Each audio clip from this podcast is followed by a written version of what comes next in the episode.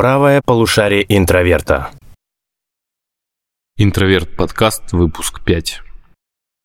Итак, Алан, мы опять встретились, опять слишком часто. Чувствуешь, у нас все меньше и меньше промежуток между подкастами. Мы полгода взяли нормально, хорошо, темп. Сейчас мы убыстрились. Это какой второй, третий за месяц, прости господи. Да, мы стараемся быть. раз в неделю выпускать. Да. И понимаешь, что проблема? У нас перестают наболевать вот эти темы, как мы обычно, дескать, вот так хотел высказать что-то. А тут мы, оп, и решили, что наконец-то надо говорить не про наши с тобой проблемы и детские угу. травмы, а наконец-то просто позвать человека. А вот расскажи, кого мы сегодня позвали? Да, и сегодня э, мы позвали человека, с которым интересно говорить сразу на несколько тем. Это очень важно. Я надеюсь, что мы сейчас будем спокойно со всех сторон обсуждать а, сферу театра, дубляжа и так далее. Мы сегодня позвали Михаила Черняка. Это актер и режиссер Санкт-Петербургского молодежного театра, актер дубляжа голос Тириана Ланнистера, того самого из того, того самого. самого сериала и заслуженный артист России. Здравствуйте. Здравствуйте. Я заслушался вашим, вашим диалогом. Отрабатывали, репетировали, пытались не сбиться. Да, ну, я, наверное, сразу сходу начну. У меня несколько вопросов, когда мы решили, что позовем вас. Сразу же возникло ну, миллион вопросов, которые хотелось бы задать, потому что а, мы вот всегда смотрим фильмы, и я раньше особо не задумывался, но я смотрю, люди говорят по-русски, говорят зарубежные фильмы, да. А вот как происходит на той стороне, когда вы озвучиваетесь, как вы вживаетесь, вживаетесь ли вы в эту роль, как вам внутри самому ну, вот, интересно говорить про каких-то персонажей, или наоборот, вы пытаетесь в себе вот эту нервность вызвать. Ну, вот хочется узнать изнутри, скажем так, из кухни, да? А, ну, надо разграничить понятие сразу. Дубляж и э, закадряк. Mm. Это грубо. Значит, дубляж – это когда идет полное попадание в губы, то есть ты своим голосом а, российским подменяешь абсолютно голос американского, французского, итальянского, немецкого и так далее актера, китайского там и так далее. А, вместе с ним кашляешь, вместе с ним чихаешь, вместе с ним мычишь, бекаешь, мекаешь. То есть идет полная подмена того mm-hmm. голоса этим. Легкая разновидность дубляжа – липсинг. А, это когда ну, просто в размер реплики попадаешь своей репликой. А, я ненавижу дубляж всей душой.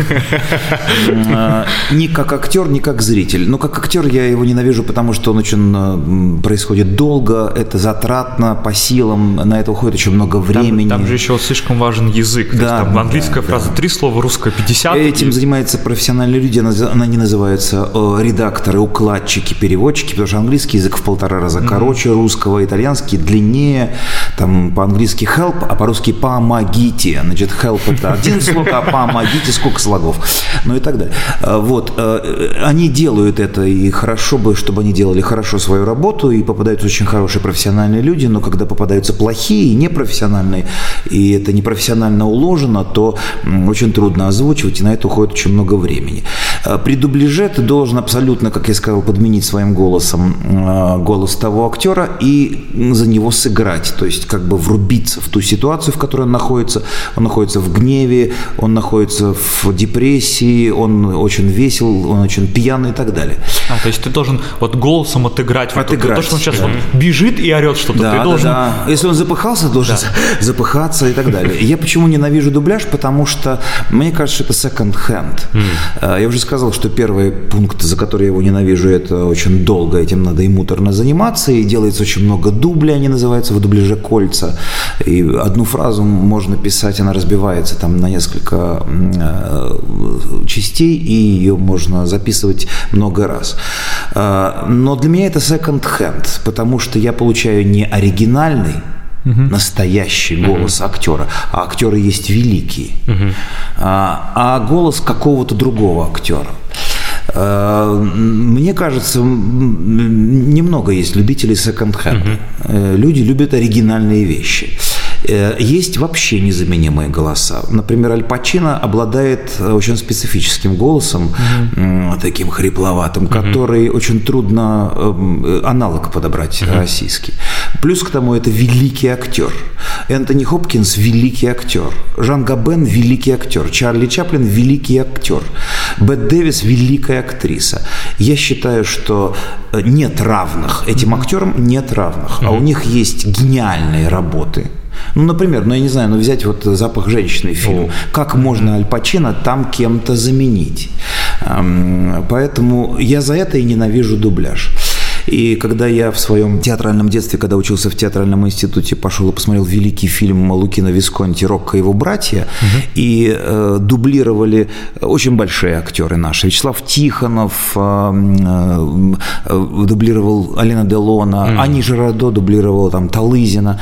Э, это, это было все равно ужасно. А когда я потом пошел и посмотрел этот же э, фильм в закадрике, угу. то есть остались э, голоса оригинальные актеров, mm. а наши русские, российские актеры, находясь в дикторской позиции, просто э, прикасаясь к ситуации легко э, читали текст. То есть слышно оригинал? Да, я слышал оригинал, я слышал великие вот эти вот голоса mm-hmm. Энтони Куина, э, Алина Делона, Ани Жерардо.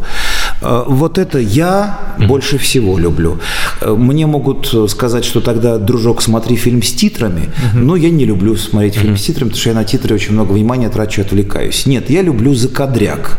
Э, или он по-другому называется озвучание. Когда остается оригинальный голос, я его слышу, а мне даже не актер, а диктор скорее – читает текст, и я понимаю. То есть здесь принципиально, чтобы вот этот диктор просто наговаривал текст. То есть он не должен отыгрывать его, это будет тогда мешать. Я понимаю, да. если будет одна эмоция да. сверху, другой язык, Он другой должен эмоции. как бы легко прикасаться к ситуации. Если у персонажа тревожная ситуация, э, погоня или какой-то напряженный разговор, или ссора, или скандал, э, то можно добавить чуть-чуть тревожных ноток. Если mm-hmm. персонаж устал э, или он в депрессии, то можно добавить таких депрессий депрессивных ноток, но это не э, играть, угу. а именно прикасаться к ситуации.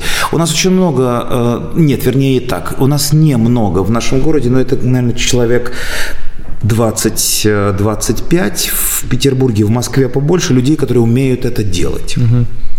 Они а, разных возрастов, а, э, их фамилии известны, это достаточно ограниченное число людей. А, иногда эта команда обновляется за счет молодых актеров, потому что я вот как преподаватель, я преподаю в театральном институте, у меня есть курс, я очень хочу своих студентов этому научить, потому что люди должны уметь работать с микрофоном. Очень многие профессиональные артисты не умеют этого делать, даже очень большие артисты театральные. А как вы думаете, а режиссер, ну, допустим, а, первый, кто в голову приходит, ну, Мартин Скорсезе, допустим, снял фильм сейчас, а, напомни, как... Ирландец. Ирландец. Вот, допустим, как он, на ваш взгляд, а, думает, когда его фильмы переводят именно с дубляжом? Или ему хотелось бы, чтобы каждый зритель, который есть на этой планете, который посмотрел его фильм, смотрел именно в оригинале с э, субтитрами? Ну, это надо у него спросить, потому что э, я же, я же рассказал про свои пристрастия. Я, я не люблю дубляж, но э, канал, когда продает фильм, допустим, телеканал покупает у правообладателя фильм. Он, ну, я не знаю, интересно ли это кухня, но он покупает пакет. А вместе с этим фильмом идут ряд там каких-то второстепенных фильмов.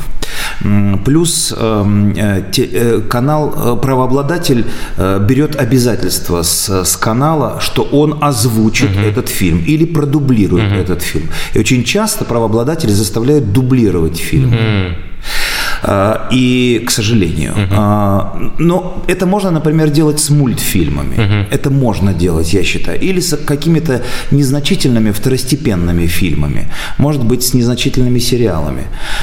То есть мы... нет такого акцента на вот саму актерскую игру голосом, как mm-hmm. вот да. Хокин Феникс, ну там ну, голос да. рядом. Это... Но, ну вот опять-таки, да. это выдающаяся работа, я считаю, в, в Джокере. Mm-hmm. Как это сделать? Ну да.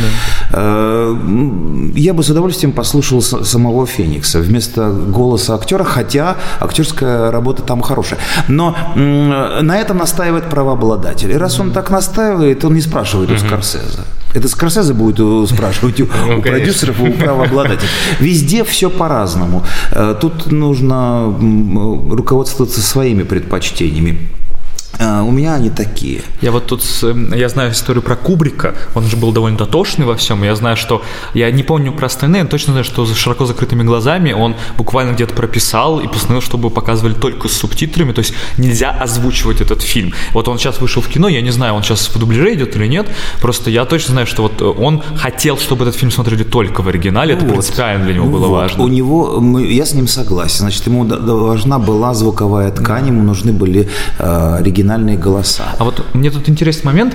А, я знаю, что иногда, как я просто видел, что иногда актер переозвучивает сам себя в сценах. Вот у меня есть такой знаменитый образ. Нет, быть... не переозвучивает. Это... А, или озвучивает. Нет, это... Или как это? А, ни один художественный фильм, ну, почти ни один, угу. не снимается э, с чистовым звуком. Угу. Потому что если мы снимаем сцену на улице, угу то прут все шумы, проезжают машины, работает стройка, плачут дети, э, э, работает э, какая-то реклама и так далее и тому подобное. Эм, поэтому все фильмы озвучиваются. Если пишется прямо чистовой звук, то это режиссерский ход. Mm. А, вообще все фильмы озвучиваются, поэтому когда, э, ну, я снимался в кино, поэтому и вот сколько снимался, столько я озвучивал сам себя. Mm. Другое дело, что иногда режиссер, режиссера не устраивает голос э, артиста, и он может пригласить другого артиста, озвучить э, того или иного артиста. Так, например, было с Эмилией Спивак, она э, снималась в, по-моему, «Тайнах следствия», и ее озвучивала Анна Гиллер, потому что режиссеру не понравился голос Эмилии, и он позвал другую актрису, она, кстати, тоже из нашего театра, они обе актрисы нашего театра, но Гиллер озвучивала Спивак.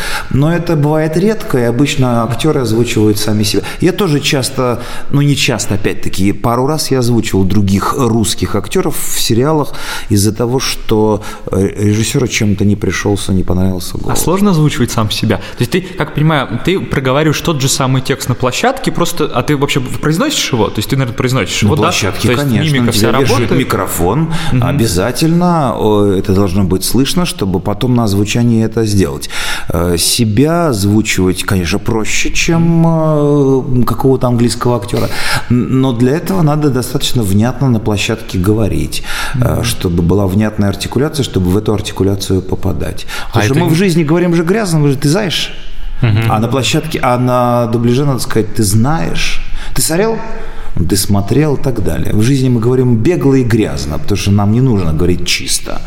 А не сложно, вот вы вжились в роль на самой площадке, вы начинаете играть, и там же получается такая э, полу, может, возможно, полуимпровизация, я додумываю.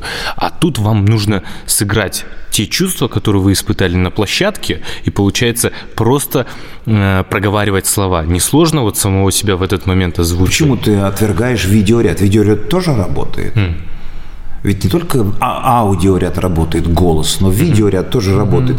Там играется ситуация определенная, mm-hmm. и она работает. Поэтому тебе к этой ситуации надо не 100% добавить, mm-hmm а 50 mm. или 20 и так далее. Может быть, там так все сыграно, что тебе, или наоборот, убавить. Mm. Мы часто на звучании своих фильмах э, добавляем ситуацию, ну, как бы подкручиваем ситуацию, потому что она сыграна холодно. Mm-hmm а режиссер просит добавить в нее жару, темперамент. Или наоборот, он говорит, очень вы переиграли, убавьте. И тогда на озвучании мы немножко, насколько это возможно, потому что фильм снимается с разных планов, и э, это монтаж, это тоже отдельное искусство, об этом надо, наверное, поговорить с каким-нибудь монтажером или кинорежиссером, пригласить его сюда.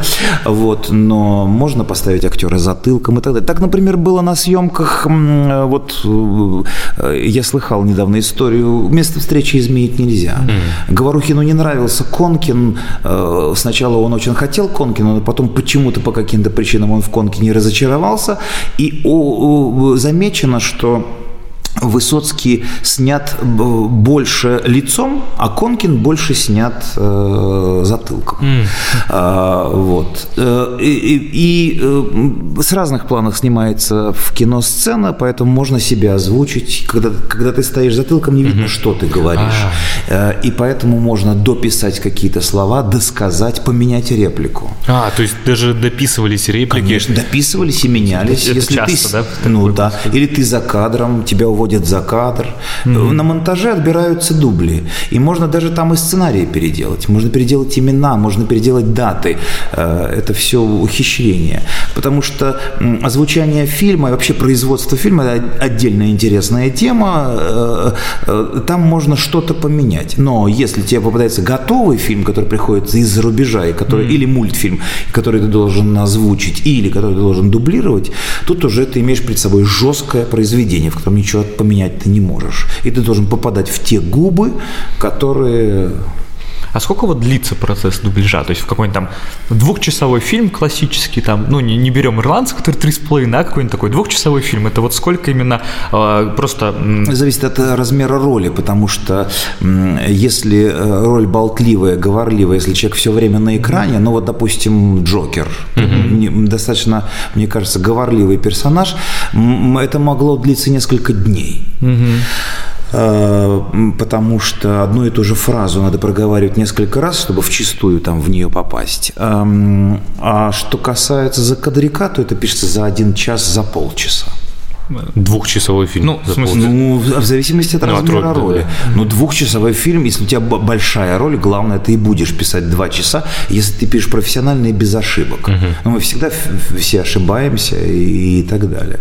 Но это недолго. Закадряк – это недолго. Угу. И повторяю, закадряк – это дикторская позиция, и тут э, нужен профессионализм в том смысле, что ты смотришь в сценарий, быстро ориентируешься угу. по ситуации, которая на экране, и ты можешь э, понять, кто хороший, кто кто плохой, и быстро, сходу даже озвучить незнакомый фильм. Или тебе режиссер э, или звукорежиссер говорит, что ну вот он там такой бандит, он такой, это сам, но потом рассказывает, и ты, тебе этого хватает. Угу. Я говорю, что у нас есть в, в группа профессионалов. Вот по, насчет вот профессионализма в этой сфере. Просто вот когда вы описываете закадряк, я позволю себе это так называть, у меня ощущение, что э, это вот описание в той самой огромного количества любительской озвучки, которые есть вот везде в интернете. То есть входит какая-нибудь та же самая «Игра престолов», у нас там 10 вариантов этих переводов. Кто-то появляется там через, как Амедиатека пыталась выпустить чуть ли не там час в час, кто-то появляется через полчаса, там, через 6 часов, через сутки и так далее. И вот э, разные группы, разные студии переводят, ну, вроде бы вот э, и там, и там, и там этот закадряк есть. Но, как я понимаю, здесь же явно есть какая-то разница профессионализма то есть, во-первых, уже слышно. Мы же э, все время попадаем в одну и ту же историю в, э, в, в любом э, аспекте. Э, мы говорили о вине. Э, кому-то нравится вино за 300 рублей, кому-то за 1000 рублей, кому-то за 5000. Э, мы говорим об, об актерской игре, о театре. Кто-то пойдет в самодеятельный театр и с удовольствием посмотрит игру самодеятельных артистов. Кто-то пойдет на э, театр, в, где работает какой-то незначительный режиссер, полупрофессиональный и там, а кто-то пойдет на, на профессиональный театр. Так и здесь. Озвучивать может любой. Любой. Другое дело, какое озвучание ты для себя э, выбираешь. Эм, если тебе достаточно такого звучания одним голосом, а, так ради бога и смотри. Э, так же, как э, качество изображения или качество звука, ну и так далее. Есть такой анекдот, что знаю я вашего э, Каруза, гундосый, картавый и фальшивый. Вы что, действительно слышали Каруза? Нет, мне Рабинович напел. Вот так вот можно и так. Поэтому студии студии которые озвучивают фильмы, они, они стараются брать профессиональных актеров. А, я, я повторяю, это, это достаточно ограниченная э, команда в городе, потому что работать с микрофоном могут не все. Есть гениальные актеры, которые потрясающе играют на сцене или там в кино, но звучать не могут. Они не, не, не это самое. Вот. А есть люди, которые сходу раз, а эти люди пишут рекламу, они понимают формат, ну, как бы чувствуют формат. Вот. А такой вопрос немножко с другой стороны. Вы же писали много, ну, озвучивали много сериалов. А бывает так, что есть сериал, который вам нравится, который вы сами смотрите, и вот вам надо озвучить, а получается, что не пропадает ли интерес, то есть вы узнаете, что там будет, но вам это нужно проговорить. Вот как это? Вы смотрите, либо вы не смотрите, а просто говорите, хотя хочется просто самому посмотреть и узнать, что было в этом. Нет, почему? Я останавливаю, смотрю. Однажды у меня был случай, мы э, на озвучании, например, мы проматываем. Угу. Да? То есть э, проматывается для экономии времени, проматывается фильм до следующего следующей реплики. Если следующая реплика твоя, твоего персонажа через сцену или через две сцены, то эти сцены э, проматываются. И профессиональные звукорежиссеры все делают по тайм-коду. А, Тайм-коды выписаны. Тайм-коды для наших непосвященных слушателей – это время. Ну, э, фильм, допустим, длится 40 минут, и моя реплика, она на 37-й минуте, а предыдущая была на 15-й. Да? Мы с 15 минуты проматываем до 30, до 30 и экономим время. А вот этот тайм-код, он у кого? Он э, его У всех. У всех. Он у меня в фильму? сце- Нет, у меня у актеров в сценарии он прописан. У звукорежиссера он прописан тоже либо в сценарии, либо на экране и так далее. Н- И вот я однажды пришел озвучивать фильм, который я не видел. Назывался он однажды на э, Диком Западе. Э, И, и обычно в художественные фильмы это 50 страниц текста. А тут их 15. А, и- а фильм, значит, трехчасовой. Я говорю, о, говорю я редактору, Сергей, как здорово, проматывать будем, проматывать не будем, сказал Сергей. И что характерно, и не надо. Как-то так, подумал я.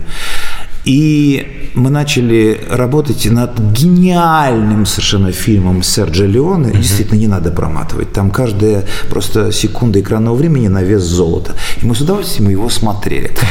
Что касается сериалов, то да, я попро- прошу там, э, когда меня интересует какой-то момент, э, поставить его. Если есть время у звукорежиссера, он его ставит. Но я счастливый, так сказать, обладатель знания. А, Вот я знал, что чем закончится «Игра престолов», и терроризировал своих коллег. Я пришел в театр и говорю, Сережа, хочешь, я тебе расскажу своему коллеге-актеру, а, чем закончилась «Игра престолов»? Нет, что, а я расскажу! И он бежал от меня до самого буфета. А, Только чтобы я ничего не рассказывал. Но это шутка, конечно, но да, мы узнаем об этом. Если сериал хороший, конечно, не грех его, если есть время посмотреть. Если нет времени, ну, мы его озвучим, потом посмотрим. Вот вы э, сказали про то, что вот есть актеры, которые хороши как актеры и хороши как актеры дубляжа. А это прям, ну, то есть, а есть те, кто и там, и там. То есть вот это как? Есть те, да, кто и да, там, и там. Пожалуйста, их по-моему, очень много. Пожалуйста, у нас в городе вам назвать фамилии. Да, на самом деле, как Я хотите. с да. удовольствием назову фамилии своих коллег. Есть э, дивная актриса Анна Геллер, моя коллега по молодежному театру на Фонтанке. Сходите, посмотрите, как она замечательно играет в спектаклях. Она очень хороша в дубляже. Сергей Иванович Паршин, артист Александринского театра, народный артист России, дивный артист, чудес. Анатолий Петров, э, сложный артист из БДТ, э, чудесный артист Владимир Маслаков из нашего же театра. Э, Это все мои... Максим Сергеев из театра «Комедианты».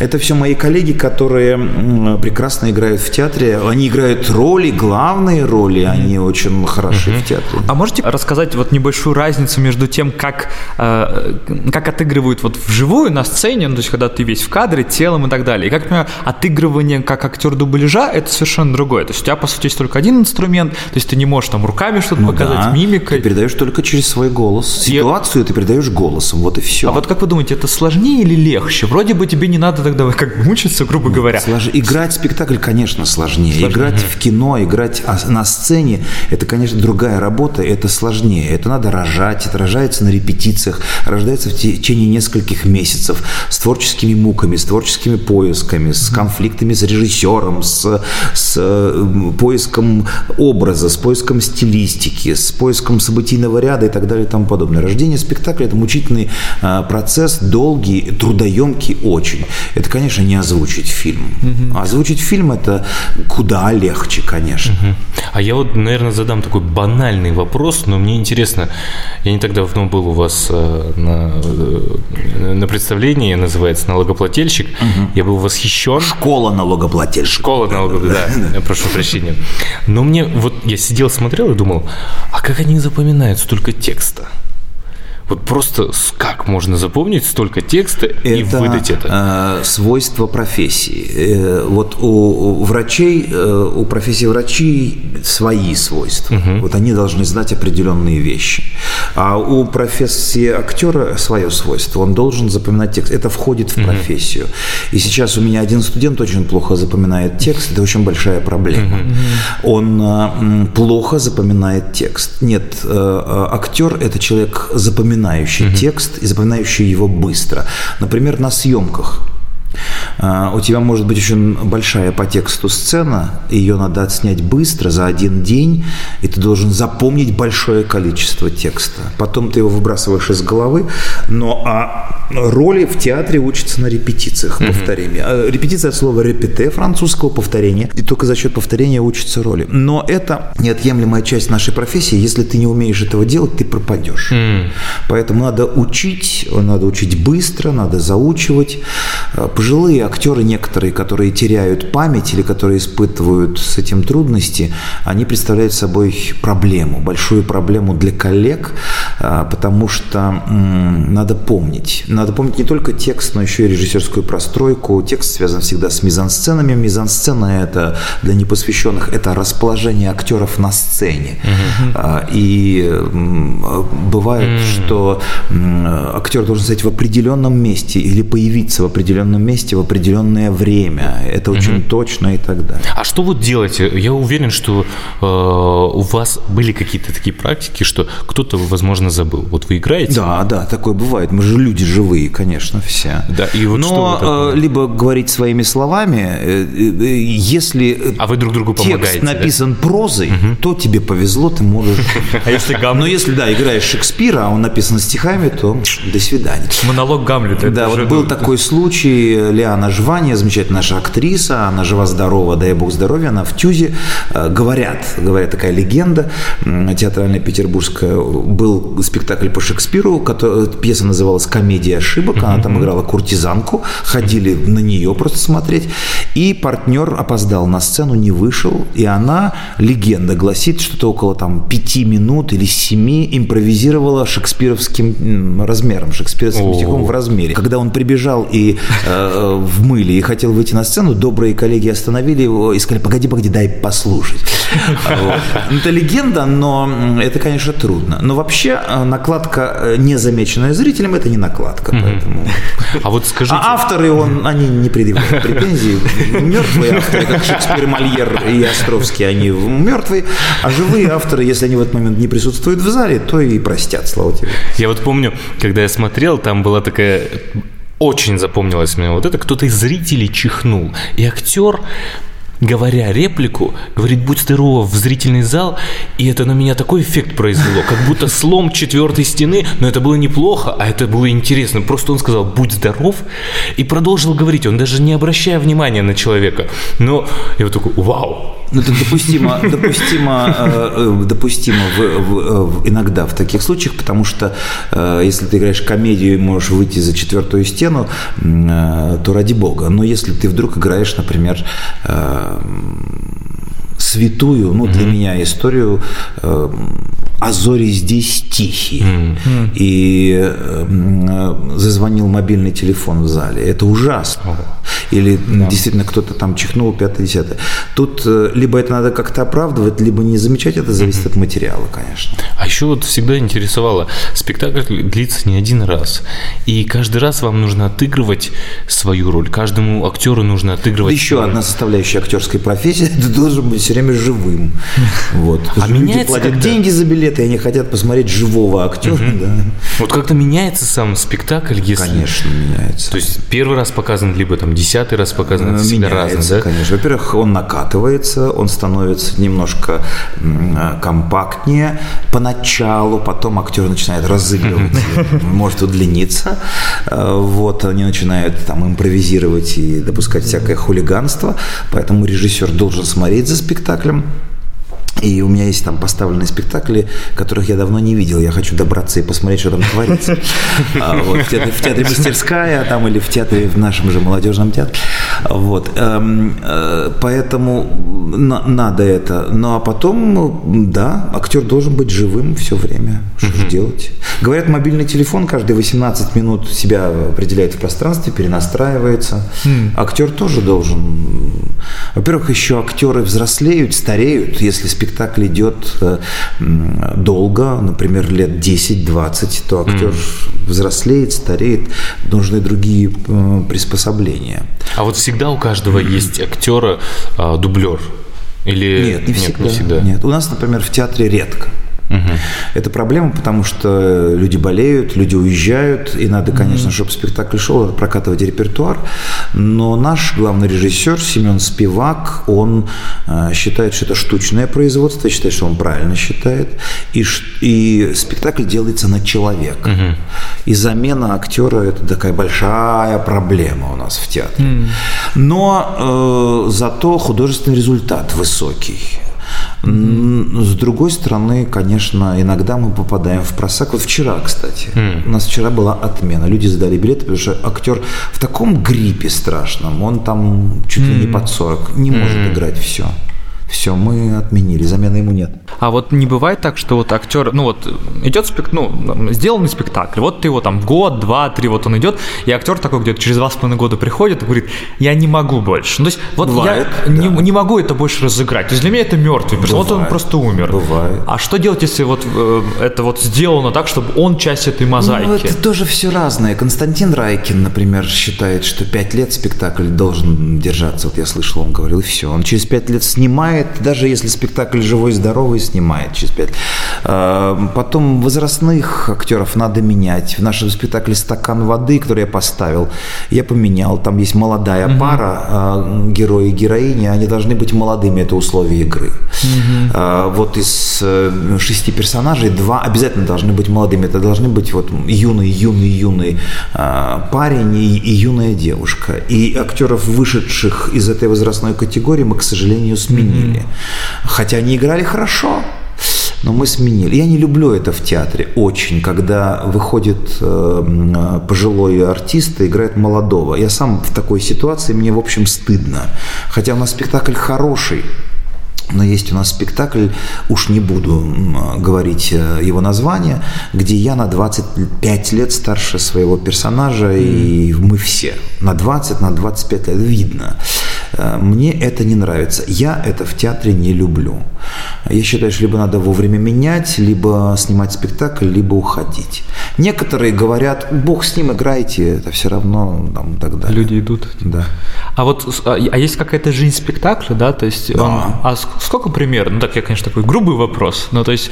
Ну, у нас э, вообще в стране, угу. э, в столичных театрах спектакли живут, могут жить долго. Угу. Э, в провинциальных театрах на периферии они живут короче. За границей спектакли живут месяц-два, несколько да. раз. А, то есть Ничего не бывает себе. так, что там пять лет идут какой-нибудь... Для них это, я поговорил с ними, для них это исключительно. У нас в России э, в, в правилах психологического театра мы сохраняем спектакли, и они живут долго. Но у нас, например, в театре «Касатка» идет больше 20 лет. То же самое «Стакан воды». Э, но на них ходят, мы их не снимаем. То же самое «Жаворонок», там Жанна Ануя, то же самое «Три сестры Чехова». И, в общем, во всех театрах достаточно долго идут спектакли. В столице.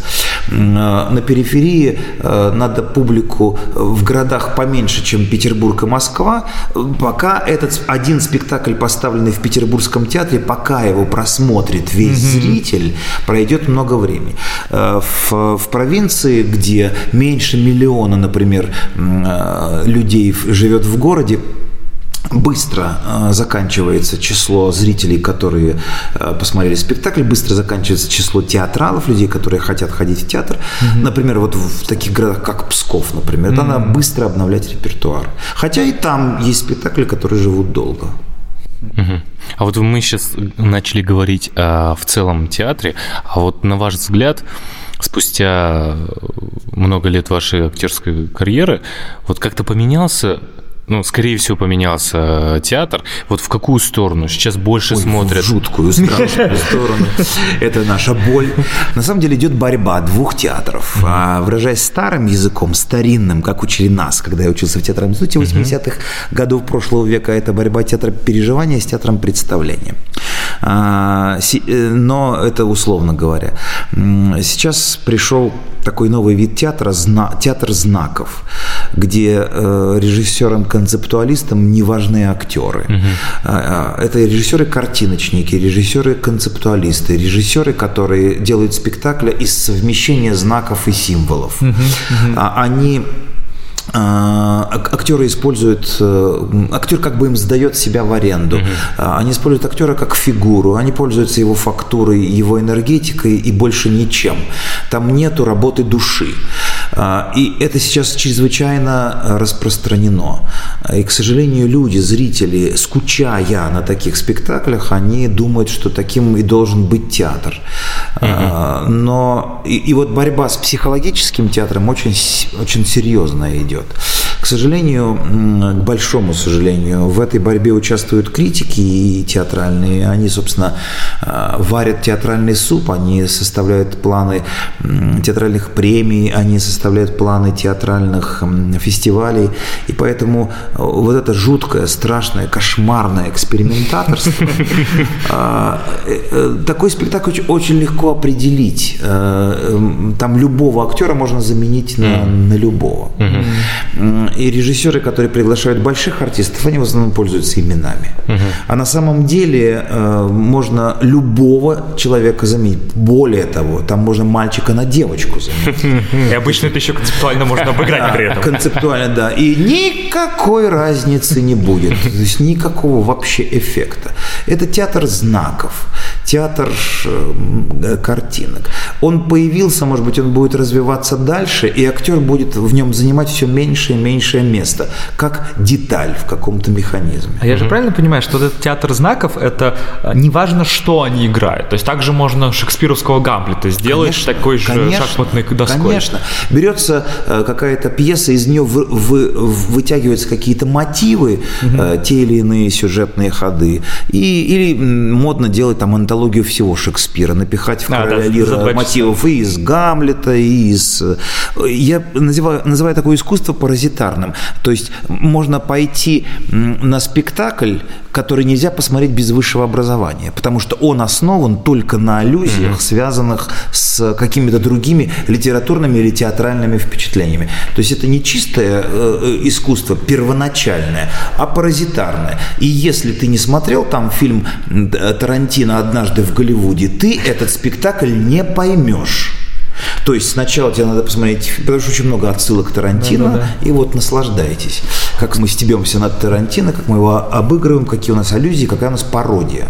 Да, мы вот, кстати, всегда здесь в лектории спорим между собой по поводу того, что отсылки, не отсылки. Отсылки, да. А нам всегда э, кто, кто какую сторону принимает, потому что многие же режиссеры, не только сейчас про театр говорю, а про кино, они любят как раз сделать эти отсылки. Да, они да, любят... да, привет но, передать. Но, да. по сути, да. Это называется постмодернизм. Собственно говоря, культура постмодерна ну, – это культура, да. которая Хорошо, не имеет чуть-чуть этого. А чуть-чуть тут невозможно. Если ты начинаешь быть в постмодернистской парадигме, то ты обязан работать не с первоначальным слоем, а с слоем интерпретации. То есть ты сразу не говоришь, вот Умберто Эко, я уж позволю чуть-чуть, а, ну, извините, постмодернизм где-то близко.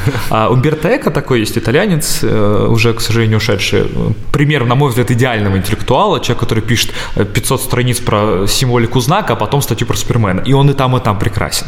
Вот. И он прекрасно определил постмодерн. Постмодерн – такой маленький мальчик, который, э, ему лет 14, он впервые влюбился, он стесняется и себя, и своих чувств, и окружающего мира, вот, и он хочет девочке сказать, что он ее любит. Но он не может сказать девочке, я тебя люблю. Поэтому он подходит и говорит, знаешь, а, я прочитал у Гюго, и ты тоже читал у Гюго, и там у Гюго, помнишь, а, один персонаж говорит другому, я тебя люблю, там Элоиза. И вот я тебя люблю, Элоиза, это вот то, как я пытаюсь тебе передать свои чувства.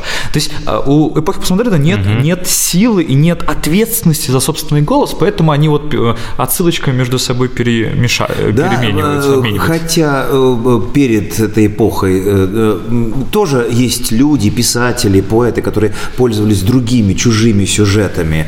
Ну, ну все пользуются библейскими сюжетами. Угу. Или там эм, есть 150 Дон Жуанов в, угу. в, в мире, но есть Дон Жуаны так себе, а есть первозданные. Угу. Потому что, да, Дон Жуан это известный сюжет, но это же гениально у Пушкина в маленьких трагедиях «Каменный гость». Это гениально. Угу. Или у Мольера это гениальная пьеса, одна из его потрясающих, замечательных пьес. Да и сам автор Дон Джона Тирса де Малина – это тоже очень хорошая пьеса. То есть их 150, но можно по пальцам перечесть как бы первозданные, а все остальное либо повторение, либо пародия, либо аллюзия, либо еще что-нибудь. А вот мне в этом плане интересно, вот э, я чуть вернусь к театру, э, вот видели и знаете про то, что сейчас существует шекспировский театр, вот, глобус, в котором э, британские артисты разыгрывают того самого Шекспира вот на этой самой сцене глобус, где важна вообще сама сцена, важно, что там зрители с трех сторон. То есть вот они там, я вот лично видел «12 ночь», например, где Стивен Фрай играет одну из ролей, ролей, и это просто, вот на мой взгляд, мне, мне очень понравилось, как человек, который довольно далек для театра. А вот что вы думаете по поводу вот этих вот воссоздания Шекспира в этой обстановке шекспировского театра? А, не знаю, я, я считаю, что должно быть интересно. Хотя, если нас интересует музейный аспект, говорят, сами японцы уходят с представления театра Кабуки. Они как бы сидят там, терпят. Э, ну, да, сходили, посмотрели на Кабуки, э, ощутили соприкосновение с великой традицией. Дальше что? С научной точки зрения, с театроведческой, может быть, это интересно. С эстетической, может быть, это интересно. Может быть, даже это интересно, там, как это заволакивает, и ты, и ты погружаешься в тот мир и так далее. Но дальше что? Что дальше? Э, есть для тебя какая-то новая человеческая история? Потому что в психологическом театре мне... Театр вообще не умер, ему предрекали смерть, когда появилось кино, потом ему предрекали смерть, когда появилось телевидение, потом предрекали смерть, когда появился интернет, но театр не умер. Почему? Потому что у него есть один козырь перед всеми. На твоих глазах рождается живое – Сейчас здесь, на твоих глазах. Вот за это люди платят деньги, и за это они любят э, ходить в театр. А, а живое рождается на твоих глазах, значит, живое рождается и у тебя в, в твоей душе. Мне в, э, в, театры бывают разные, как на рынке есть яблоки, груши, дыни, персики, помидоры. Мне, э, я работаю, я люблю, я создан для этого, я этому учился в русском психологическом театре. Поэтому мне это нравится. Вот это времяпрепровождение, делать такой театр нравится и смотреть такой театр нравится. Угу. Делать такой кинематограф нравится и смотреть такой кинематограф нравится. Угу. Тут мы попадаем в область нравится, не нравится. Угу. А вот вы сейчас э, заговорили об обучении, и вы как преподаватель как поменялось сейчас именно образование актера? Новые какие-то фишки начали? Или вот пока все идет да. в том же виде, как когда вы сами обучались? Я просто знаю вот эти вот истории про актерское образование, я знаю их там из угу. третьих рук, как говорится, там ну, ночью, слухи, да, они в очень трезвом состоянии, ну то есть вот такие. А, я вот слышал такие истории про то, что там первый курс э, актерского мастерства, это ты вот максимум, что тебе позволит играть табуретку, играть ежика, то есть ты играешь какое-то, как я понимаю, чувство либо состояние, где-то там ко второму курсу тебе могут, может быть, дадут слова, и то не факт факт. Вот, и ты постепенно вот так пытаешься научиться разыгрывать нечто. Это вот как имеет отношение к реальности вообще вот эти истории? Я не знаю, интересно ли это, потому что это углубление в а, педагогику, в театральную. А, но я тоже учился в определенной системе. А, в той системе, в которой я учился, опять-таки, если говорить в общем о психологическом театре, mm-hmm. ну, во-первых, конечно, э, театральное обучение – это э, когда человек залезает в тренировочный костюм и не вылезает из него три года. А, э, потому что а, надо э, тренировать свое тело. Сцен движения, танец, ритмика. Надо, чтобы тело стало инструментом. Угу. Надо валяться, надо проходить пластику, надо, чтобы твоя пластика была адекватна ситуации, которая на сцене. Угу. Поэтому все эти этюды про ежика и про табуретку, да, они есть на первом курсе, потому что на первом курсе людей учат приносить на, на э, уроки наблюдения, угу. начинают делать этюды, начинают э, осваивать молодые актеры понятие события. То есть э, событие, не знаю, опять-таки интересно это, нет, говоря методологическим языком, это приход нового обстоятельства, которое меняет твою внутреннюю и чаще всего внешнюю жизнь. То есть новое обстоятельство пришло, ой, я вспомнил, что я забыл выключить утюг дома. У меня меняется сначала внутренняя жизнь, то есть у меня начинается внутри паника и резко взлетает ритм, а потом и внешняя. Я бросаю все и еду домой проверять. Э, за животными наблюдение, потому что животные очень интересны и пластичны. На втором курсе или в конце первого курса еще одно очень мощное упражнение приходит, и оно основополагающее для психологического театра. Это этюд на молчание. А в этюдах на молчание люди должны научиться рожать ситуацию, должны научиться, э, люди учатся заговаривать на сцене. Поскольку все наши ситуации между нами происходящие, они всегда довербальны, угу. ссора Э, довербально, эм, э, зарождение любви довербально, они разрождаются до слов. Э, людям запрещают говорить. Mm. Они приносят этюды, где по каким-то причинам люди молчат. Допустим, идет очень ответственная операция хирургическая. Молчат или ссора между людьми, mm-hmm. скандал. Они поссорились, они молчат, и они там, допустим, пытаются помириться. Или начальник подчиненный, начальник не желает там разговаривать, подчинен. Или люди незнакомые, а хотят познакомиться.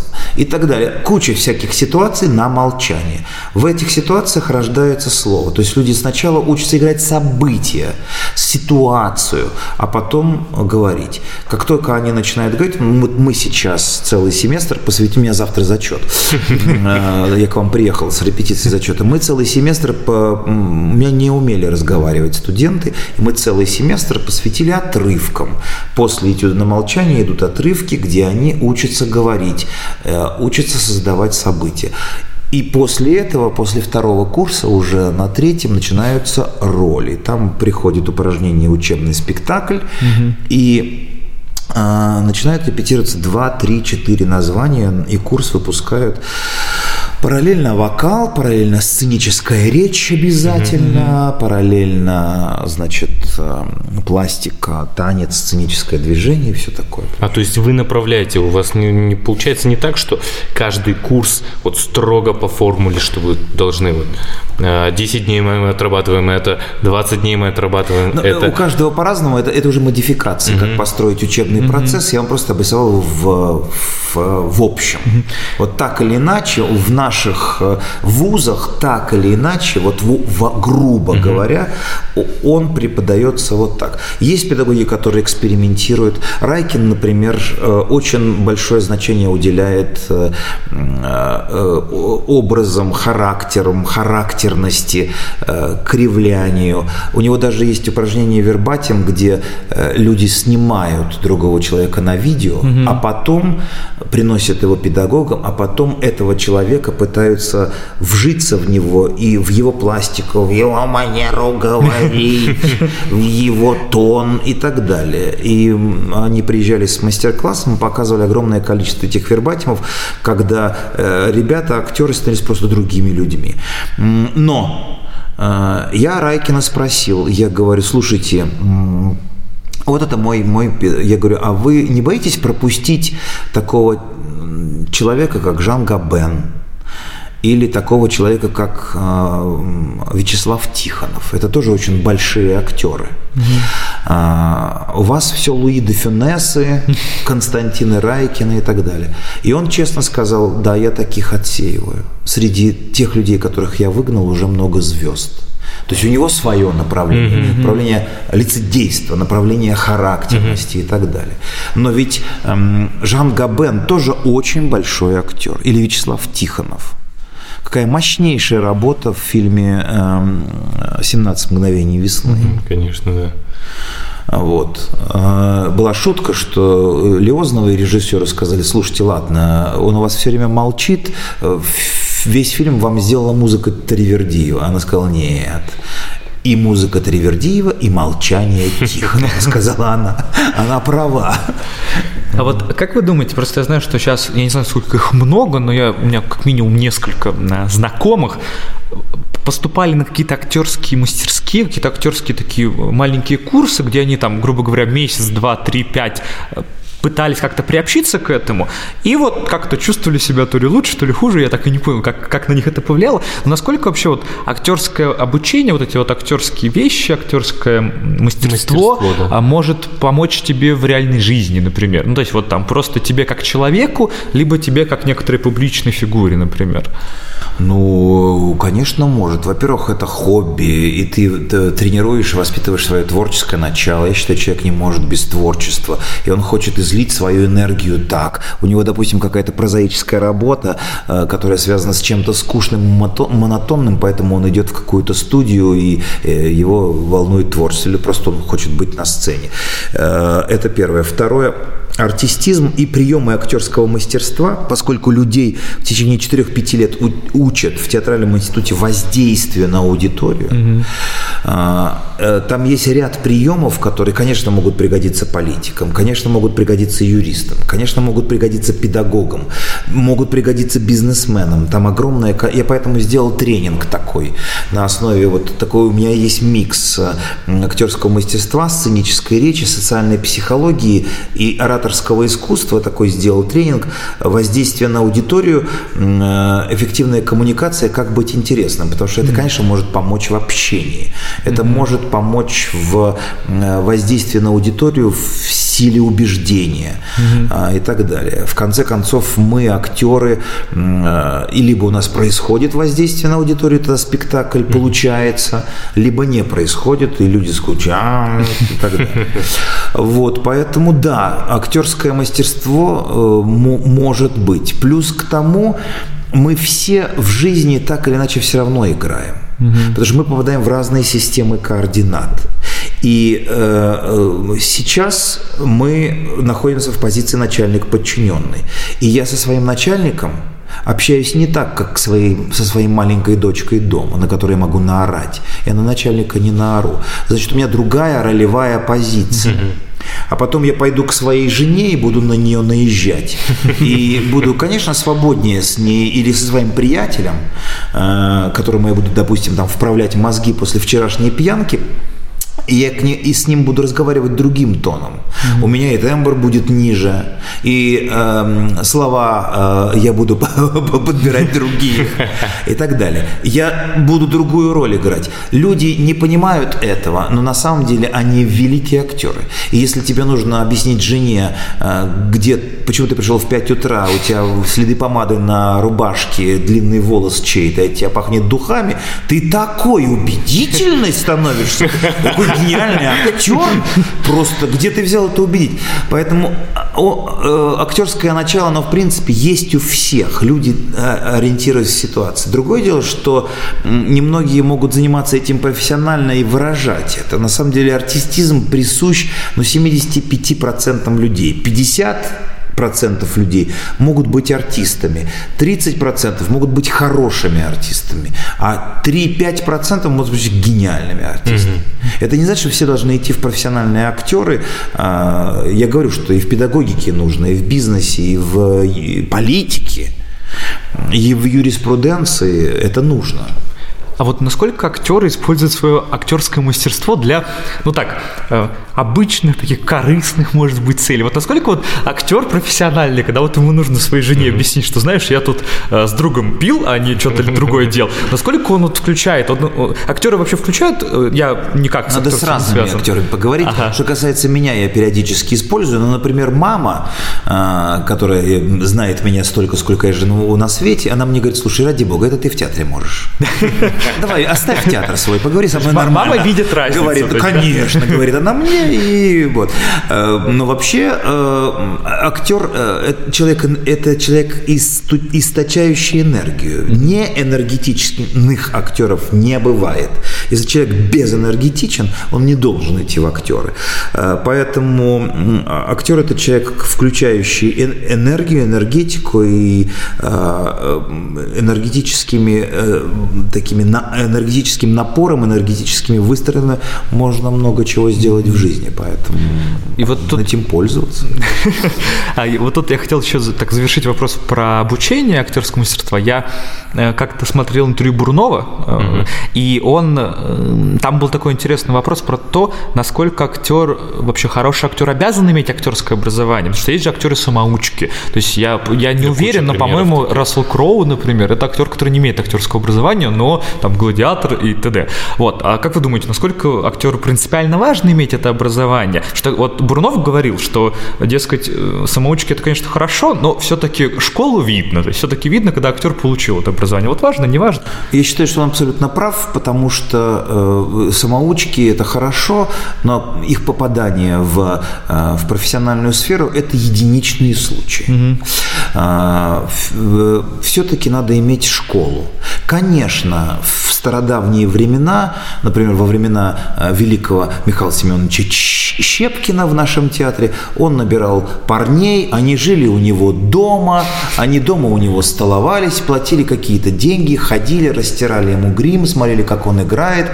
Э, сначала были в массовке, и вот так вот с рук на руки передавалась э, профессия этим мальчикам. Потом они вырастали, под его руководством он отбирал лучших, ставил им интонации mm-hmm. и так далее. И они школу получали, что называется, с рук на руки, э, за счет участия, за счет личного опыта.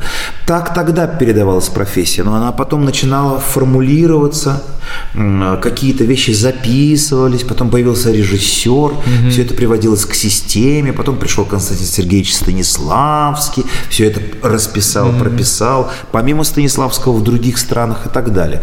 Э, как и в любом знании э, была потребность все это сформулировать и обречь какие-то законы. И сейчас у нас выстроилась э, система. Но, повторяю, Никто этого не отменял, и, и, и самоучки, э, самородки – это единицы, но они могут быть, они допустимы, и они приходят, так что… Да, я вот в, хочу сказать в эту сторону, что часто приводят в пример Стива Джобса как человека, который бросил обучение, там, просто захотел в гараже открыть что-то. Но сколько таких же Стивов Джобсов, которые также бросали обучение, пытались что-то открыть, и их никто не знает. Мы знаем только примеры, хорошие примеры. Я думаю, что, прости, что прерываю, что тут все дело в инструментах. Если самородок верно выбирает инструменты своего пребывания там, в театральном пространстве или в кинопространстве, это ведь тоже талант, то он идет. Но иногда человеку с талантом просто необходимы инструменты, тогда он идет учиться, потому что талант, э, ну разве красив алмаз или ян, кусок янтаря? Он некрасив, угу. но его же надо превратить в бриллиант, то есть надо огранить его как-то. А, и если тут начинается другая проблема, надо хорошего учителя выбрать верного себе, который бы тебя научил и, и который тебе бы передал знания. И который, как я понимаю, был бы тебе созвучен. То есть, потому что вот созвучен, та история с Райкиным, я да, понимаю, что если ты, да. вот, ты какой-то такой... Но у Райкина тоже очень много хороших, интересных учеников. Да, ну, да. Вот. Он сам по себе, конечно, явление. Я считаю, что он выдающийся просто актер. Я не видел такого, что ему э, за 70 или 70. Я пришел на его концерт в нашем э, петербургском большом зале филармонии. Был полный зал, люди только на на люстрах не висели. Он вышел два часа без антракта, он накачал энергии, и потом было 20 минут аплодисментов. И я стоял 20 минут, аплодировал стоя, потому что это было совершенно гениально, просто. Просто у меня накачали энергии два часа так, что это было такое мастерство, такие интонации, такие трактовки потрясающие, замечательно совершенно. А вот, Михаил, скажите, почему я вот сегодня во время разговора понимаю, что каждый добавляет что-то свое, когда обучает других артистов, актеров. А почему мы слышим только о методе Станиславского? Ведь на самом деле, насколько я понимаю, много, да? Много, да, но у нас как-то это сделали из этого икону, а, вот, поэтому, ну, метод Станиславского. А, В общем, он сейчас актуален? Он, или... конечно, э, великий человек, он, конечно, э, большой очень человек, он совершил такое, э, ну, как это сказать, сформулировал, вернее, но есть и другие методы, и люди, которые хотят хотят обучаться, они поинтересуются и тем, и, и всем, э, и так далее.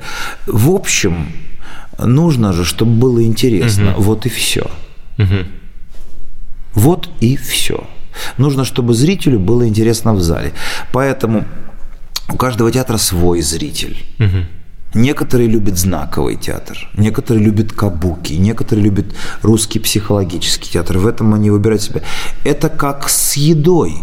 Это как с одеждой. Ты выбираешь то, что тебе идет, то, что тебе по размеру. Ты выбираешь то, на что у тебя нет аллергии. Ты выбираешь то, что для тебя вкусно, и то, что для тебя полезно. Но и в театре же очень много черного, загрузного, я бы сказал, вредного. Когда тебе гадят в мозги, когда тебе, тебя загружают. Я не люблю этого. Я считаю, что должен быть свет в театре. А это, ты приходишь на спектакль, э, который играется, допустим, просто ну, великолепно, даже гениально, но от этого только гадко на душе, потому что тебе говорят, что ты пришел сюда зря, в этот мир, что единственный выход – это смерть, что э, ты живешь зря. Вот такие идеи. И такими идеями наполнен спектакль. Что все безнадежно, угу. что на свете нет никакой любви, что даже если она есть, она пройдет и обман. И загружают тебя черные энергии. Угу. Ну, как? Э, мы знаем, что в интернете доводили людей до самоубийства. Угу. Ну, как-то же их доводили. Но также можно поступить и с человеческой душой. И что все вокруг это э, э, говно или яд, э, угу. ну и так далее. И ты выходишь с такого спектакля загруженный. Есть и драматурги такие. Угу. Вот, например, есть знаменитая пьеса Теннесси Уильямса «Стеклянный зверинец». Чем гениальнее ее играть, тем гаже на душе. Потому что сам вектор, месседж этой пьесы депрессивный. А, есть ряд таких пьес. Даже пьеса «Гамлет», в которой все кончается огромным количеством трупов и смертью главного героя, даже она светлее, чем... Потому что там идея, на мой взгляд, светлая. А нет чувства, что вот это спекуляция? Я вот для примера скажу, что я не люблю смотреть фильмы, где спекулируют такой идеей, что умерла, умерла собака. Либо же все мы умиляемся, когда там э, видим собаку. Если собака умер, умирает, ты такой невольно всплакнешь.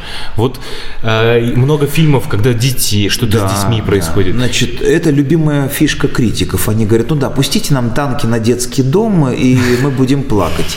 Но я хочу в ответ сказать на это, что, э, вы знаете, а в жизни бывает, что танки едут на детский дом. Угу. Такое в жизни как отличить, бывает. Как отличить, когда это действительно стоящее? Ну, мне кажется, это ты должен э, сам угу. отличать. Ты приходишь в зал и сам для себя решаешь, спекуляция это или нет. Э, мне кажется, что вполне уместно, если тебе нужно по сценарию или э, пустить э, танки на детский дом, э, пускай. Пускай, пускай будет так в сценарии. Вот, например, ругают очень Чайковского за то, что он сентиментален. Угу. Боже мой, Чайковский сентиментален.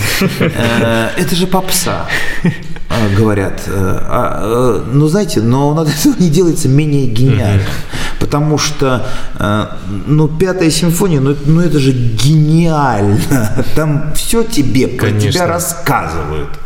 Вот. И, ну и пускай он будет сентиментален, а мне он нравится. Полностью поддерживаю.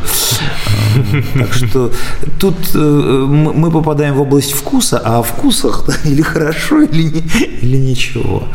Но объективно, но огромное же количество людей заражено музыкой Чайковского, и она, она действует на большое количество людей. Значит, это проверено, там, или музыкой Моцарта, значит, они а вот, а вот как вы думаете, вот если, э, вот мы говорим там Чайковский, Шекспир, это что называется проверенное временем, это не показать то, что у тебя получится, если ты попытаешься поставить Гамлета, но тут есть сюжет, который э, такой, ну, который сам по себе уже... Выигрышный. Э, ну, да? я не хочу использовать слово выигрышный, он просто сам по себе уже так напитан. То есть, понятное дело, мне кажется, э, любая постановка Гамлета внутри уже содержит всех Гамлетов, которые они разыграли. Ну, то есть, как можно поставить в России Гамлета, не вспоминая Гамлета Высоцкого, ну, да, да. Все там еще кого-нибудь. на спектакль, и все знают, как надо ставить Гамлета. Да? Ну, то есть, да, и еще, ну, вот.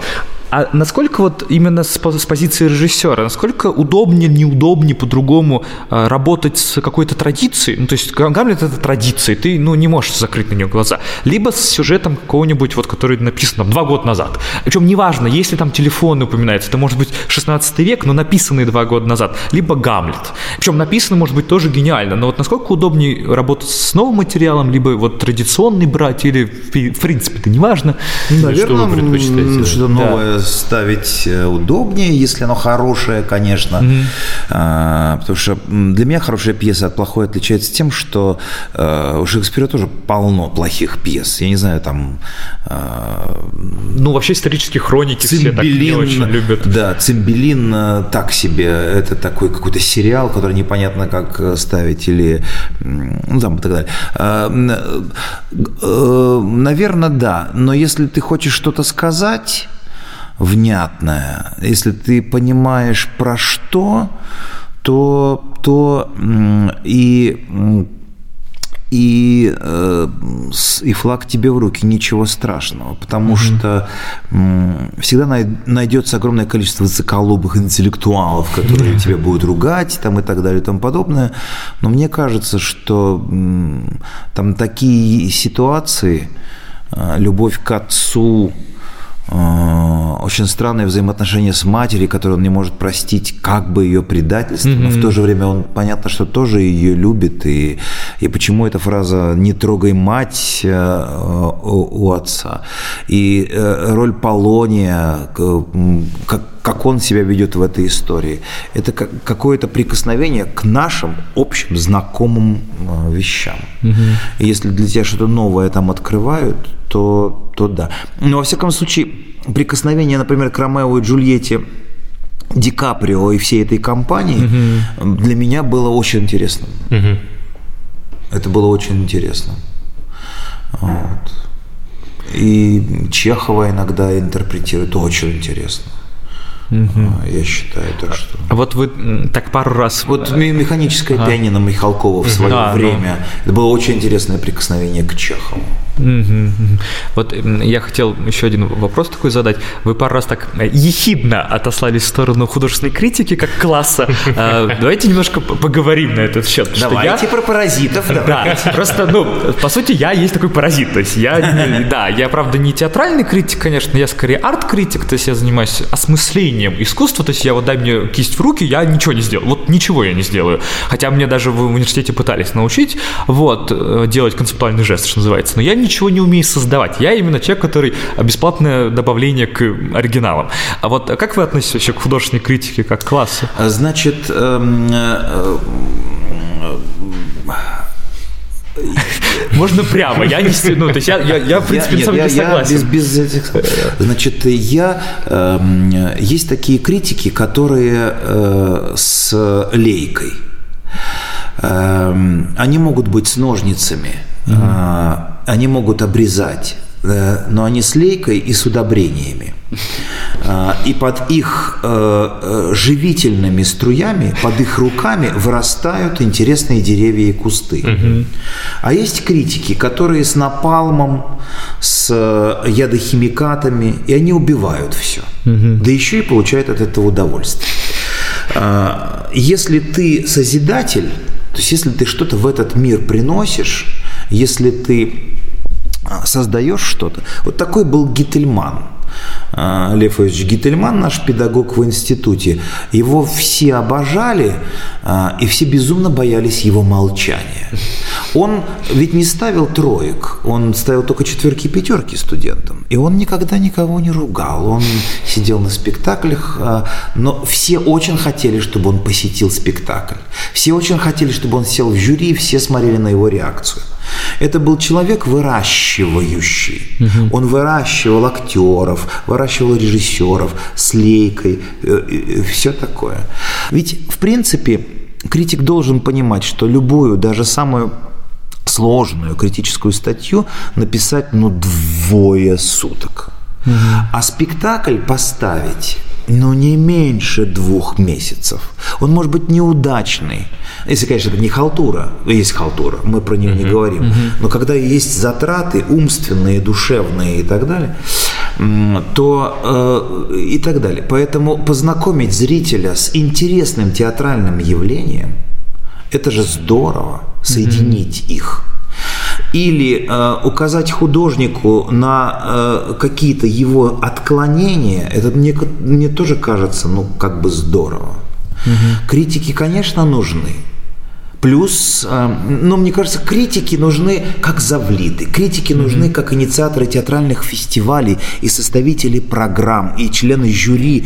Э, критики, конечно же, нужны как члены комиссии по присуждению театральных премий. Они должны регулировать этот процесс, определять его, ну, Критик – это медиатор, это тот, кто соединяет да, да, публику да. и Медиатор продукт. плюс создатель, созидатель. Mm-hmm. Я считаю, если есть созидательное начало в критике, это то, что надо, это очень хорошо.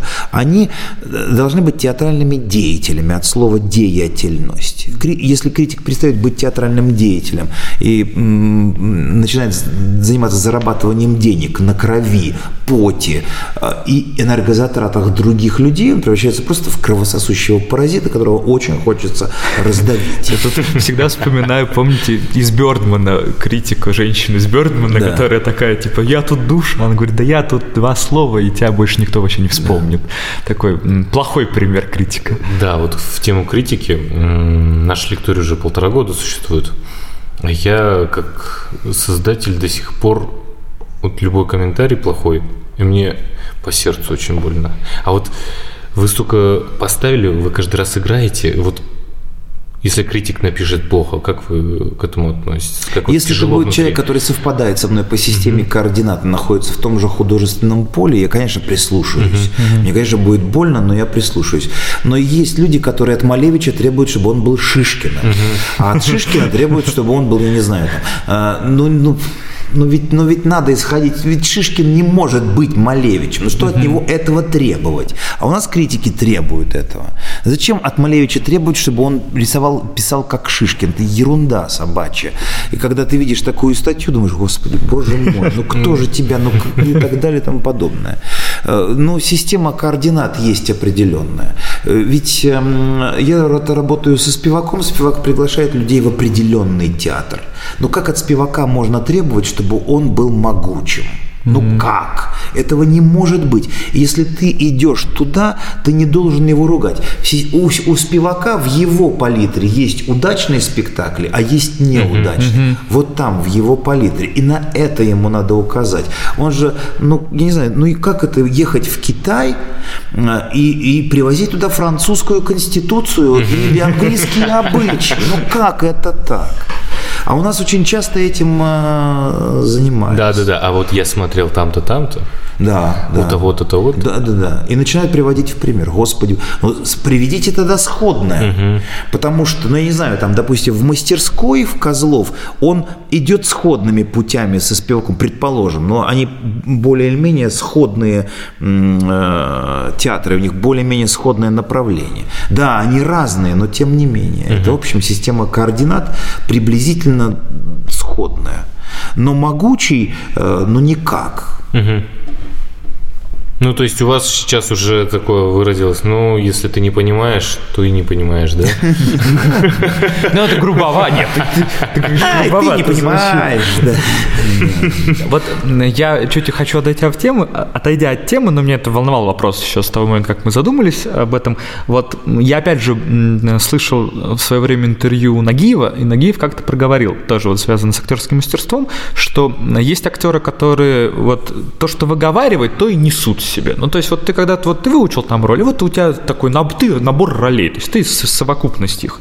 А некоторые актеры, вот Нагиев из их числа, как я понял по интервью, он э, выучил, сделал, забыл. Все, он не тащит их за собой. То есть он, как, как он сказал, не тащит за собой все свои роли. Вот вы как вообще относитесь к тому, что вы проживаете, что вы проговариваете?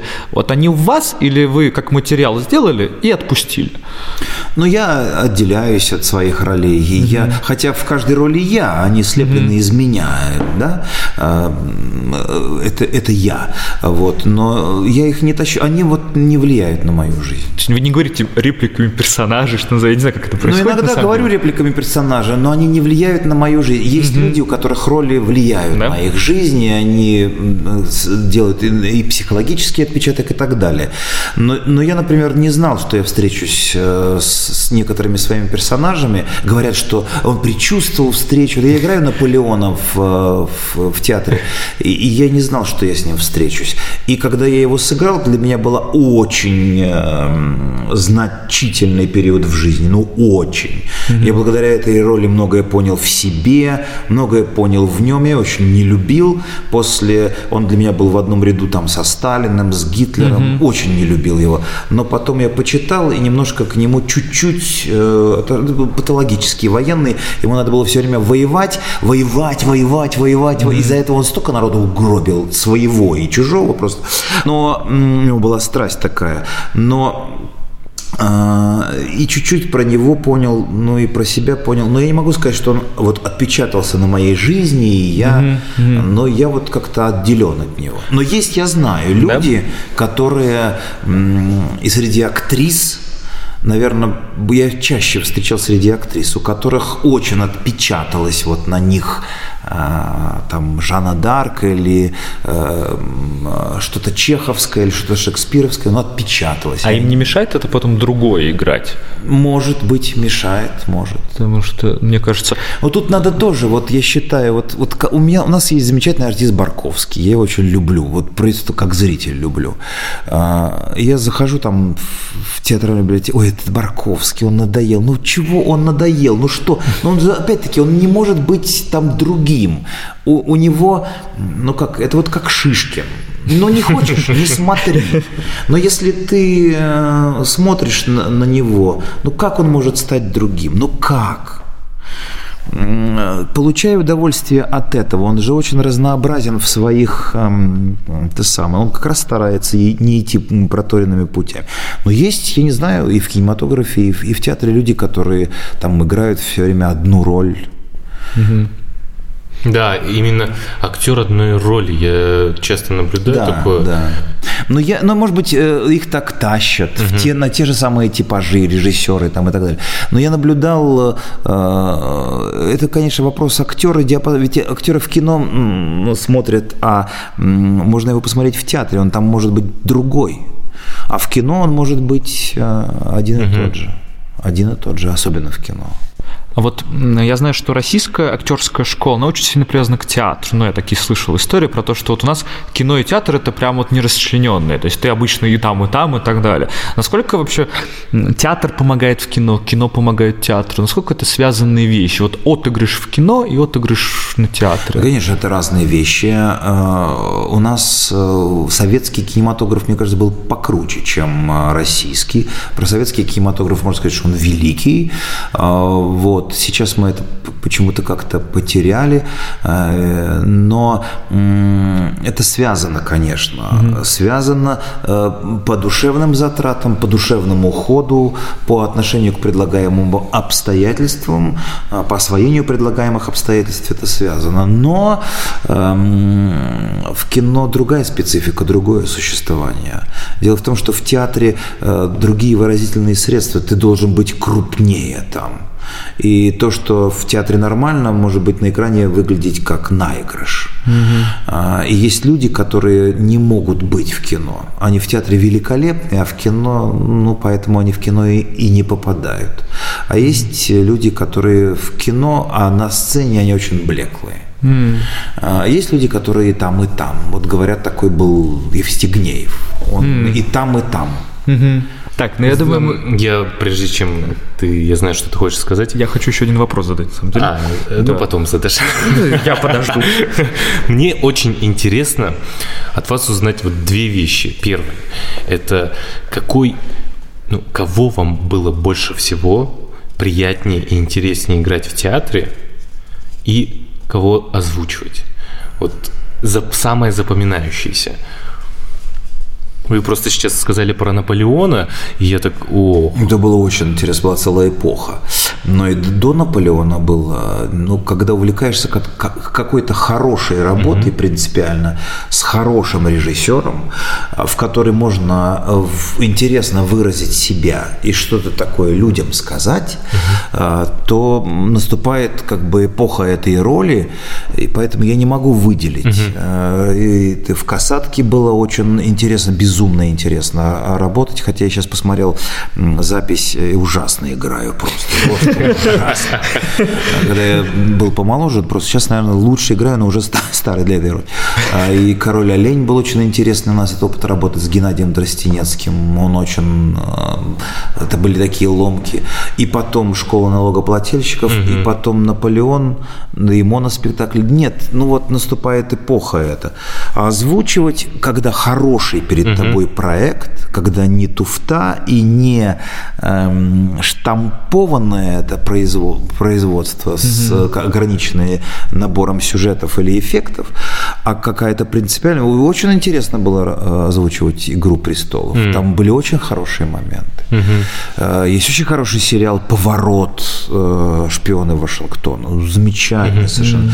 До этого, до, до того еще был дивный сериал «Сильное лекарство» про будни больницы. В, и он очень был хорошо написан. В, это самое. Были хорошие очень сериалы такие принципиальные, которые были настоящим искусством. Я уж молчу про фильмы. Ой, ну, вообще. Какое наслаждение было Чаплина озвучивать, месье Верду. А того же Сержа Леоне, когда соприкасаешься с шедеврами, ты только думаешь, э, боже мой. Вот. Пришли был пакет спектаклей шекспировских, и мы их озвучивали в свое время на Пятом канале. И какая-то была безумная там 12 ночь, уже бред собачий. просто. И мы подумали, кошмар какой-то. И также начали озвучивать Короля Лира. А Потом мы как раз сидели, я, Маслаков, Паршин, э, и вдруг мы поняли, что это просто офигенно. Там, кстати, Короля Лира играл тот артист, я забыл, как его зовут, который Бильбо Бэггинса играл в «Властелине колец». Мартин А, Фриман. Мартин Фриман, да. А, Боже, э, Бильбо, Бильбо, не Фродо. А, э, а, Бильбо. Бильбо, Иэн в, в оригинальном «Властелине колец» э, Э, в трилогии «Властелине первой. колец, да. Ой, да, я- Иэн, как его? И- ну, я не Боже, помню, это не Фриман, это Боже, другой. какая работа. Боже, какой спектакль. Только столы, факелы. э, простые- Иэн Маккеллен, вот, Маккеллен, который да. Гэндальфа Я- играл. Я как мог Нет, не. Гендальф, а Бильбо. Вот он, Ген- Ян Маккеллен играл Это Гендальфа. Гендальф, нет, нет. Нет, другой актер, э, да. В общем, который Бильбо. Ага. Замечательно совершенно. Это было такое наслаждение. Мы все остановили, стали смотреть. А вот английская Там школа актерства, это вообще как? Я знаю, что... наша. Да. Они идут теми же путями, конечно, наши, да. А, Да, да, да. Иэн Хольм. Иэн Хольм. Вот. А, Это просто потрясающая работа. Там и ход хороший, там шуту столько же лет, сколько лиру. Это два старика. Только Да, один да. набрался ума, это шут, за свою жизнь. Да, да, да. А второй нет, и отдал, значит, дочерям все. А какие там дочери? Гонорилья плачет, потому что она любит отца, но все равно отказывает ему. Плачет, любит, но отказывает. Это такие ходы были, ну замечательно. Просто замечательный фильм «Король Лир». Замечательный. Ну вот у нас зрители теперь знают, что посмотреть на длинных новогодних Это, праздниках. вот Я, на самом деле, я тоже это не видел, поэтому это я тоже посмотрю. Много Вот. чего мы не видели, да. Нет, очень есть хорошие вещи. Иногда они, кстати, рассыпаны какими-то эпизодическими такими моментами. И в спектакле приходишь и э, ой, что-то интересное. Или, «Ой», а потом пропадает, начинается что-то скучное, ну и так далее. Знаете, мы сейчас говорили о таких высоких вещах, и я сейчас в такую другую степь пойду. Я знаю просто, что вы... Только не надо нас пугать. Я знаю, что вы а, а, озвучили э, персонажей в смешариках. Ну, честно, я люблю этот мультфильм. Я тоже люблю. Я считаю, что это очень хороший проект. Я, я на нем вырос, как человек, А наверное. многие на нем выросли. Когда тебе пишут э, в интернете, ой, мы выросли на ваших трансформерах, это ужас. Я Трансформеры, это тоже 800 вы? Это я, 800 серий трансформеров. Не фильм, а сериал японский. Этой хрени. Я каждое детство, ну, каждый, как это, каждый день, это. Мегатрон, это я, да. Ты, Оптимус Прайм, ты ответишь за это. И так 80 800 серий. А смешарики очень хороший проект, дивный, чудесный. Прежде всего, потому что там нет врагов. Они сделали э, э, без врагов мир. Сразу э, линия фронта проходит через человека, через персонажа. Это сразу интересно. Все. Вот. И там они и хорошие, и плохие. И очень мудрые, очень мудрые сцены. Особенно те, написано, которые Лебедевым, сценаристом такой Алексей Лебедев. Э, Особенно эти сценарии мне нравятся. Там были дивные, конечно, чудесные сценарии. И есть, я считаю, там шедевры среди серий. Например, «Трюфель». Чудесная серия про выборы. Про черные технологии, про пиар-технологии. Долгая рыбалка. Кстати, моя серия, где только я, там только мои персонажи Копатыч и Лосяш, как два человека а в одной лодке, и как надо терпеть друг друга, и как возникает раздражение, возникает вражда, и как надо, они, ну, они в одной лодке, им деться некуда, и как надо пристраиваться. О, какая мудрая серия, очень хорошо. А я не понимал, что это один человек озвучивает. Спасибо. Спасибо. А вот теперь начинаю понимать. А, вот теперь. Да. Это очень хороший мультфильм, да. А насколько понял же, он все закончился, да? Сам Нет, он мультсериал. сейчас Сам продолжится. Сейчас еще будет 50 серий или 70. Это благая весть для поклонников. А, Не 3D, а 2D. Сейчас будет продолжаться сериал. Мы его уже начали. А, м, Я не знаю, можно ли это говорить или нет, но вы вырежете, но Яндекс вроде спонсор, и э, они купили, они заключили, и, и он по- подарит миру еще, э, по-моему, 50 или 70 серий. Договор заключен, я уже две серии из них озвучил, то есть э, сериал будет продолжаться. Это очень хорошо, потому что вроде как и Лебедев там вернулся. Я не знаю, возьмут ли они второе дыхание, но те вещи, которые они делали, я считаю, это такой очень крупный, принципиально крупный художественный проект. Это искусство, это настоящее, это хорошее, это нормальное, это здоровое. А, За это большое спасибо. Так что я считаю, мы совсем не в другую степь. А почему мы э, говорим о, о явлении искусства в анимации? Да, это оно. Причем мне очень нравится то, что мы не стали заимствовать у других стран какие-то идеи, как часто это бывает. Они у нас заимствуют, они продали их в Америку, они их продали в э, Германию, они продали их в Китай, их там с удовольствием купили э, и смотрят. И он у меня в интернете спрашивает про сближение американского и российского народа на в сериале «Смешарики». Мама родная. Ну, это как вот тут Маша и Медведь, я знаю, тоже довольно сильный культурный феномен в мире. То есть вот эти вот там миллионные просмотры, это не русские пользователи, это там Китай, Америка, Англия, они наработали эти просмотры. То есть нет, вот в этом плане это прям очень таким э, Можно вне порадоваться за нас. Да, без, ну, без границ. Это, ну, как и любое искусство перешагивает любые политические границы. Да. И в этом плане анимация, она де- такими же шагами идет в мир. Ну, мы же смотрим все Миядзаки, и никто такой, типа, вот есть какое-то, иногда возникает какое-то уничижительное буквально слово аниме, ну, типа, я аниме не смотрю. То есть я кто? Я, я нормальный, я не, Не, смотрю. ну он же поднял это на, на такую Да, высоту. Такой, да, уровень. Это же философия. Ты сидишь, смотришь, задаешь себе вопросы. Ты себя там находишь в этой системе. Это так интересно. Никуда даже Причем он любит очень не возникает. животных, изображать каких-то мифических существ, которых... Я себя тут в рэпе нашел э, два года назад. Мне 55 в этом году стукнуло. И тут два года назад э, я себя нашел в рэпе. И Давайте назовем эти фамилии. я просто не могу без э, МС Нойза. Это просто мое любимое. Просто Оксимирон. Но это просто мое любимое. Меня могут... Молодое поколение меня за это осуждает. Вот. Осуждает. Да, мой племянник.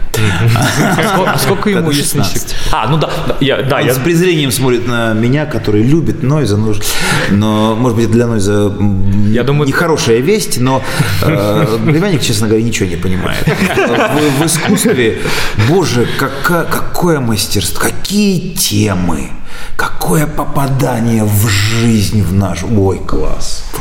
А Горгород, объем, альбом у этого... У Оксимирона, да. Какой, как, как складываешь пазлы там все и смотришь за внутренним сюжетом. Ну, вообще просто. А есть треки вообще гениальные, это же поэзия. Кто-то Оксимирона чуть ли там хотел выдвигать на э, Букеровскую премию за, именно за поэтические заслуги. Это поэзия. Так У что нас- ты считаешь? Я э, завершу про это. У нас на, на философском был один момент, когда мы говорили, что есть Серебряный век, э, понятно, тоже там были своего рода батлы, есть там 60-е, тоже там расцвет поэтического мира. И вот современная рэп-культура, как бы мы не, там, некоторые не фыркали бы на нее, но все-таки это культурный феномен, ну, слишком большого масштаба, чтобы его не замечать, либо обходить. То есть, на самом деле, вот племянник, наверное, уже просто э, как-то слишком молод для Оксимирона и Noise MC в плане того, что Noise MC и Оксимирон это все-таки чуть более ст- старое поколение рэперов, если можно говорить, это там всем по 30, что называется.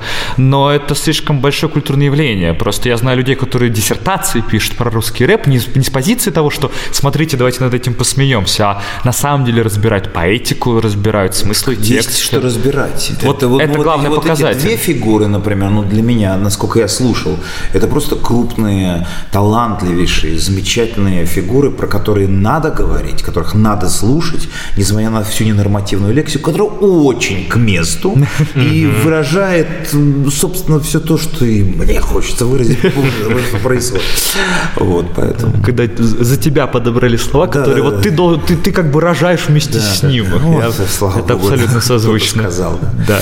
Вот так вот. Ну что, к сожалению, я думаю, мы начнем закругляться, Да, потому что да. время летит. А, Я безумно благодарю вас за беседу. Невероятно интересно, что мне кажется, вот эта беседа тот показатель того, что одновременно можно говорить про Шекспира, да, да. короля Лира, говорить про современный театр, про преподавание, про то, зачем нужно играть табуретку одновременно. И все это в сумме переплетается в то, что э, мы с разных позиций называем художественным миром. Собственно говоря, то, о чем мы э, хотим, любим, э, пытаемся говорить. В этом плане я безумно благодарен. Спасибо всем за Да, участие. спасибо, Михаил.